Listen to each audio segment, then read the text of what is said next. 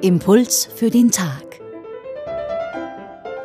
Diese Woche mit mit Stefanie Jeller und ich spreche diese Woche mit Oliver Achilles von den theologischen Kursen, zuständig für Altes und Neues Testament. Wir sprechen über das Evangelium des heutigen Tages.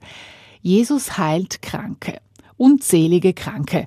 Davon hörten wir in den vergangenen Tagen. Heute kommt ein interessantes Detail dazu. Jesus verbietet den Geheilten, dass sie weitererzählen, was ihnen geschehen ist. Er sagt, Nimm dich in Acht, erzähl niemanden etwas davon. Warum eigentlich? Wie ist dieses Verbot zu verstehen? Und was hat das für uns heute zu bedeuten? Oliver Achilles?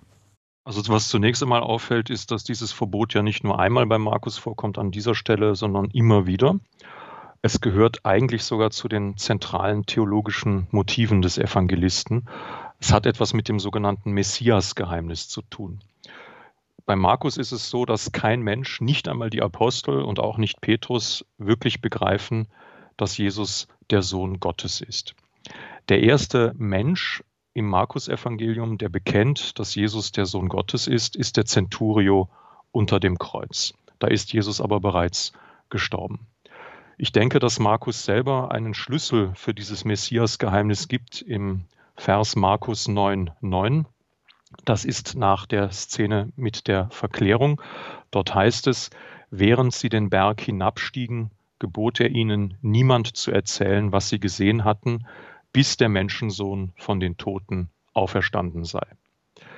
Ich denke, und das sehen viele Exegeten und Exegetinnen genauso, was Markus uns damit sagen will, ist, wenn ich über Jesus spreche, wenn ich von seinen wunderbaren Predigten rede, seinen herrlichen Gleichnissen und äh, von den Wundern, die er gewirkt hat, wie der heutigen Heilung des Aussätzigen, dann habe ich noch nicht wirklich verstanden, wer er wirklich ist.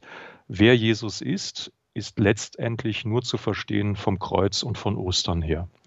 Wenn ich nicht über den auferstandenen Gekreuzigten rede, das ist meiner Meinung nach die zentrale Auskunft des Markus, dann habe ich nicht verstanden, wer Jesus wirklich ist und dann kann ich ihm eigentlich auch nicht nachfolgen.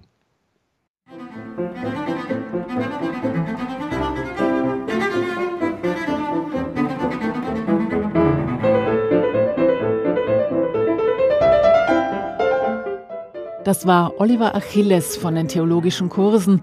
Er ist Bibelwissenschaftler und betreibt einen Blog zur Interpretation der Bibel, zu finden im Internet unter www.auslegungssache.at. Und wenn Sie die Bibelstelle von heute nachlesen wollen, sie steht im Markus Evangelium Kapitel 1, die Verse 40 bis 45.